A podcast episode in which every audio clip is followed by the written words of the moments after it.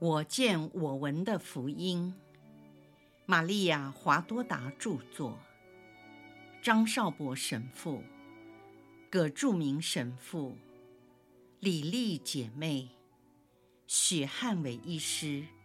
联合翻译。第二册：耶稣的苦难，第六百零八章：苦路。由总督府到加尔瓦略山，玫瑰经痛苦四端。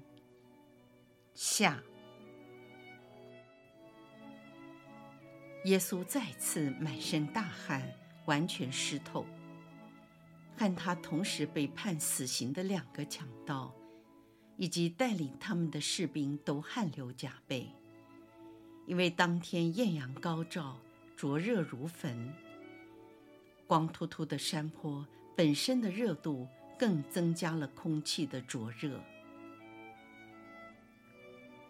在这炽烈的阳光下，耶稣穿着羊毛编织的长袍，粘在全身上下被鞭子打得体无完肤的伤口上。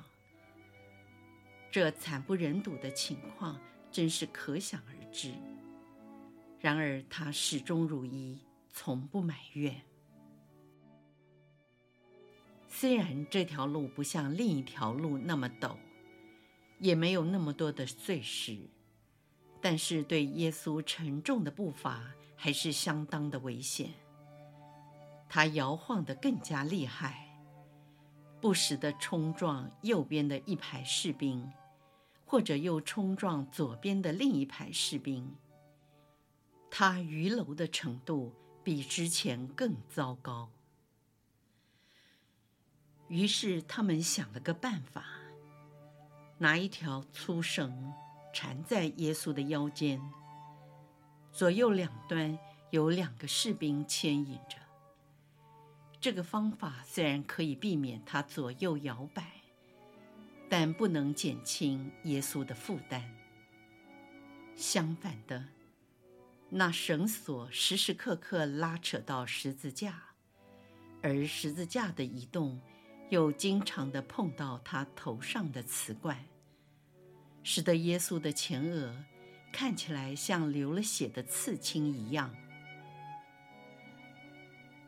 那缠在耶稣腰间的绳索，由于像拉锯一样的摩擦，使得原本已经伤痕累累的腰间。又重新流出鲜血，而他的短白衣在腰部的前后左右完全被鲜血所染透。士兵原本要帮他的忙，反而让他受了更多的苦。这条路绕着山转回到那陡路的前面，玛利亚和若望就站在那里。我猜若望把圣母带到山的背后，是因为那边有遮阴的地方，可以使她舒适一些。这是山上最陡峭的地方，也没有其他的路径。由于上下都是峭壁，因此那些残忍的暴民不走这里。我猜想这是比较阴凉的北边。圣母靠在峭壁上躲避阳光。她站着靠在斜坡上，显然已经精疲力尽地喘个不停，面色苍白如死，穿着深蓝几乎是黑色的衣服。垂头丧气的若望怜悯地看着她，而若望的脸也苍白如雪，不带一丝血色。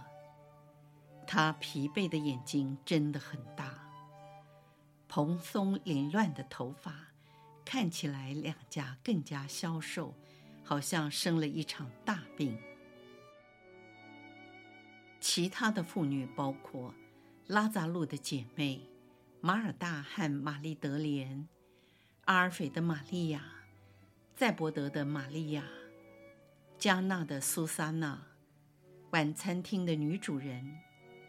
还有一些我不认识的其他妇女，都在路旁等候救主经过。当他们一见到隆基诺来了，便冲去告诉圣母。若望搀扶着圣母的手肘，离开了峭壁。在痛苦中，他不失庄严的风范。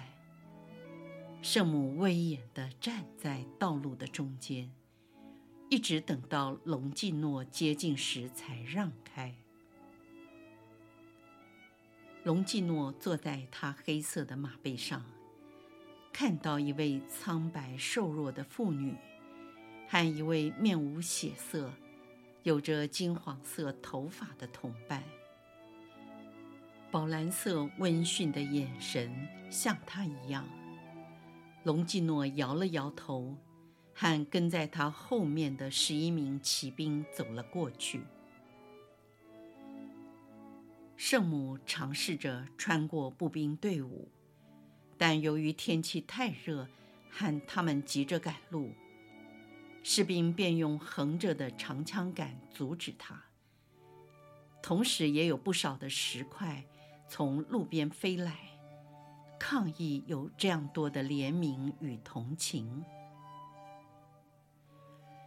犹太人又再一次的咒骂，因为这些虔诚的妇女耽误了大队的前进。他们说：“快点，明天已是逾越节，所有的事情必须在傍晚前完成。你们这一伙都是共犯，都是藐视我们法律的压迫者。你们这些侵犯我们的人。”害你们的基督都该死！你们爱他，看你们有多么爱他。那好，带走他吧，带到你们的首都罗马城。我们把他让给你们，我们不要他了。让瘪三和瘪三在一起，赖病人与赖病人在一起。隆基诺已厌烦了。策动了他的马，和在他后面的十名骑兵，冲向那些卑鄙、恶言相向的家伙，使他们再一次的到处乱窜。当隆基诺在追赶时，他注意到有一辆静止不动的拖车，无疑的是由山脚下的菜园上来。等大队群众走过之后，可以再蔬菜下山。我猜想，由于好奇心的驱使，那基勒乃人和他的两个儿子来到了这里。原本他们不需要上到此地。他的两个儿子趴在菜堆上，看到那些逃窜的犹太人，便哈哈大笑。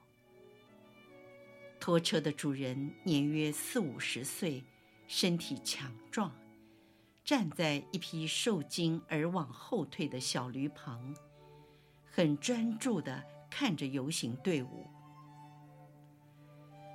隆基诺上下打量着他，觉得他可以派上用场，于是用命令的口吻说：“老兄，你过来。”这基勒乃人假装没听见，但隆基诺可不是好惹的。他严格的重复下令，那人立刻把缰绳扔给他的儿子，来到百夫长面前。你看到那个人吗？他问。说完便转身手指着耶稣。就在这时。他看到了玛利亚，正向士兵恳求让他过去。隆基诺同情大声地向士兵说：“让那妇人通过。”然后又向基勒乃人说：“那个人已经无力背负十字架了。你身强体壮，取过他的十字架，替他背到山上去。”基勒乃人说：“我不能，我有只驴子，它很顽强，我的孩子不能驾驭。”然而隆基诺说：“如果你不想失去你的驴子，外加二十下鞭刑，你就马上行动。”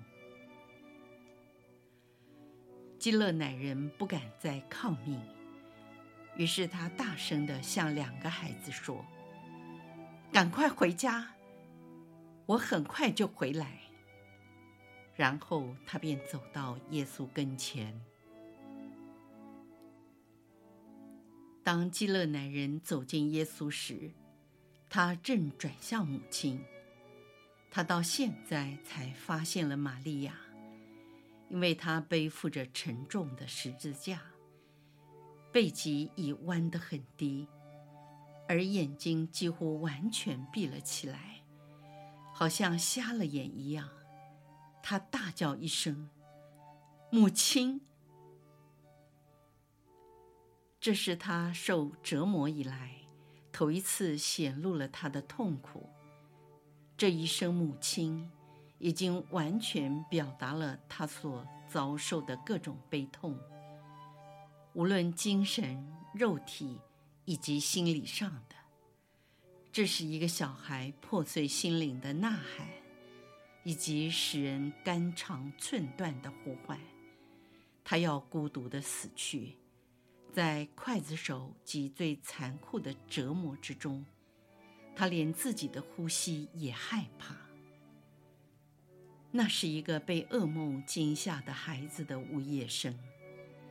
他需要他的母亲，他亲爱的母亲，因为只有他及时的亲吻，才能抚慰他的恐惧；只有他的声音，才能驱赶幽灵鬼怪。只有他的拥抱，才能降低对死亡的害怕。玛利亚的一只手压在自己的心口上，好像她的心被利刃刺透。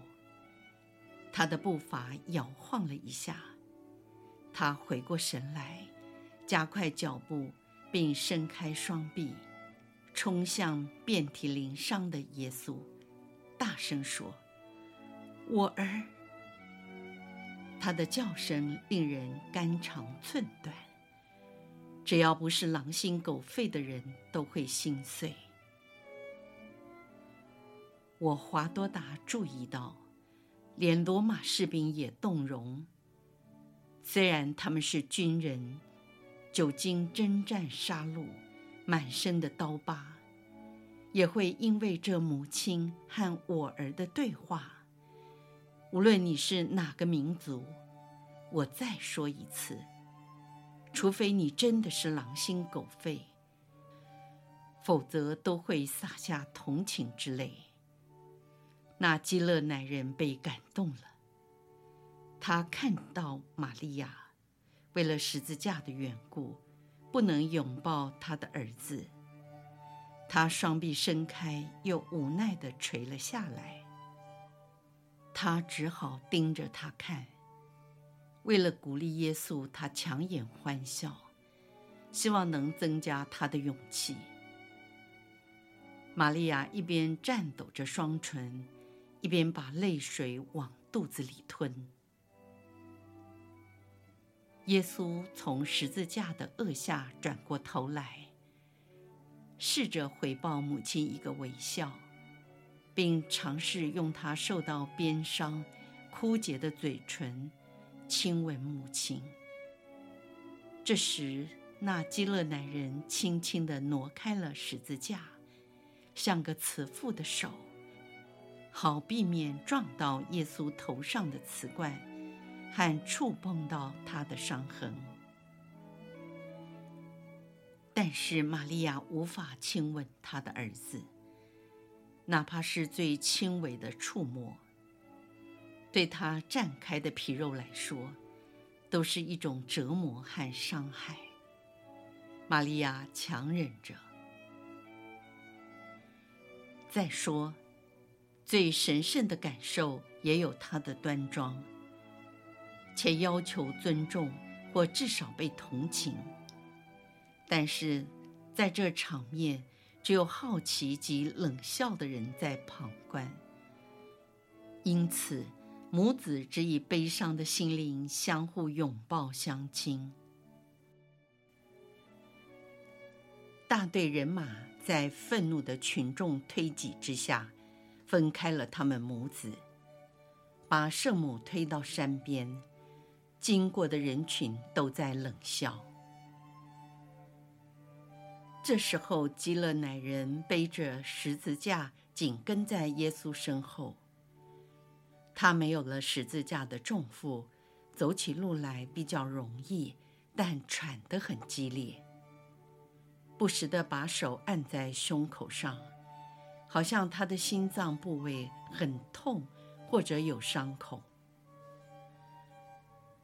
既然他的双手已自由，他就将沾满了血汗的头发推到耳后，露出他青紫的脸，能够感受到一些新鲜空气。他也解开脖子上的那条带子，以便更容易呼吸。现在他走得比较平稳。玛利亚和其他妇女。跟在队伍的后面走了一段路程之后，脱离了大队，不顾那些想把人吃掉的群众的羞辱和谩骂，有一条捷径走向山顶。现在耶稣可以自由地前进，很快地走到路的尽头。他们即将抵达山顶，在那里已挤满了喧哗的群众。隆基诺停了下来，下令士兵绝不宽容，把所有在山顶上的人赶了下去，好空出山顶做刑场。一半的士兵立刻执行任务，冲向山头，毫不留情地驱逐所有的人。他们用匕首、长枪、刀背以及短棍。去击打不听命的人。被赶下去的人想要停留在下面空旷的地方，但先到的人一点也不愿意让位。他们便打斗起来，好像疯了一样。一如我去年告诉过你，神师，加尔瓦略山的山顶是个不规则的四边形。它的右边比较高，下面是垂直的悬崖，直到半山。在这最高的小平台，第一平台上，有三个相当深的洞，洞内已铺好砖瓦，专为竖立十字架用的。在四周还有些石块和土堆，也是为了支撑十字架而放置的。另外，其他的洞也都填满了石头，以备必要时可以挖空使用。就在这一小片平地稍低的地方，有另一片平地。第二平台并不很陡，第一平台和第二平台之间的高度落差大约有两米，可有两条宽阔的小径相通。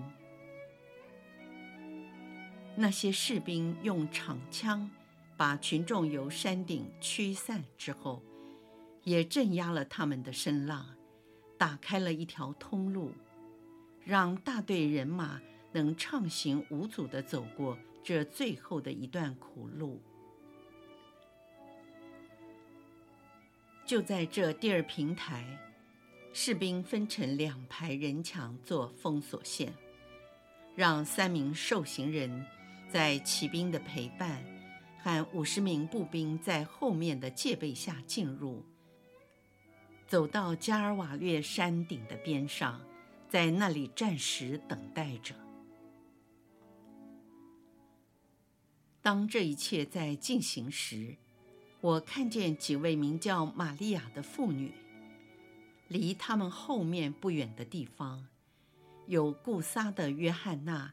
和前面提过的四位妇女，其他的妇女已经自行离去，只有约纳堂仍然站在他女主人的后面。那名叫维洛尼加，耶稣唤他妮可的妇女和他的女佣，以及那包裹着全身、揭开面纱，就连士兵都听他话的贵妇，也都离去了。我看到的另外几位妇女，就是约翰娜、老妇人伊丽莎和耶稣公开传教的第一年，曾经去他家过葡萄收获节的女主人雅娜，以及另外两位我不认识的妇女。在这批妇女和几位玛利亚的背后，我还看见了阿尔斐的两个儿子。若瑟和西满，耶稣的两位堂兄，撒拉的阿尔斐以及一群牧羊人，他们都聚在一起。这群热爱耶稣的人，曾经和那些阻挡他们通过和咒骂他们的暴徒起了冲突，是由于他们的悲愤和出于真心对耶稣的爱。和恻隐之情，他们不但不怕，反而变得更有勇气及力量。他们击退了那些恶棍，团结起来组成一个半圆形的人墙，把那些胆怯的犹太人阻挡在外面。这些暴民只敢恶言相向，喊匕首画脚，挥舞着拳头。除此之外，他们什么也不敢做，因为牧羊人的木杖不但粗壮坚固，而且准狠又有力，所以暴徒不敢越雷池一步。我一定没有说错，他们真是英雄好汉，有着特别超人的勇气。虽然只是少数的几个加里勒亚人和几个师傅的拥护者，竟敢孤军对抗充满敌意和蜂拥而至的犹太人，在整个加尔瓦略山上，只有这一小块方圆里，基督的名是唯一没有被亵渎的地方。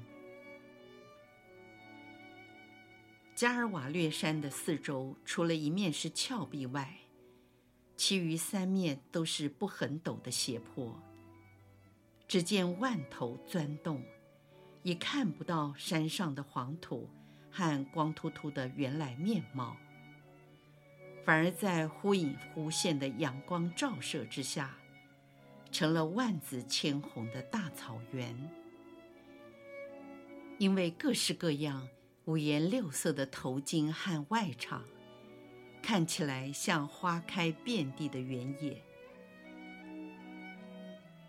不止山上山下，甚至城外的小溪左右两岸，以及城墙的里里外外，到处都是人山人海。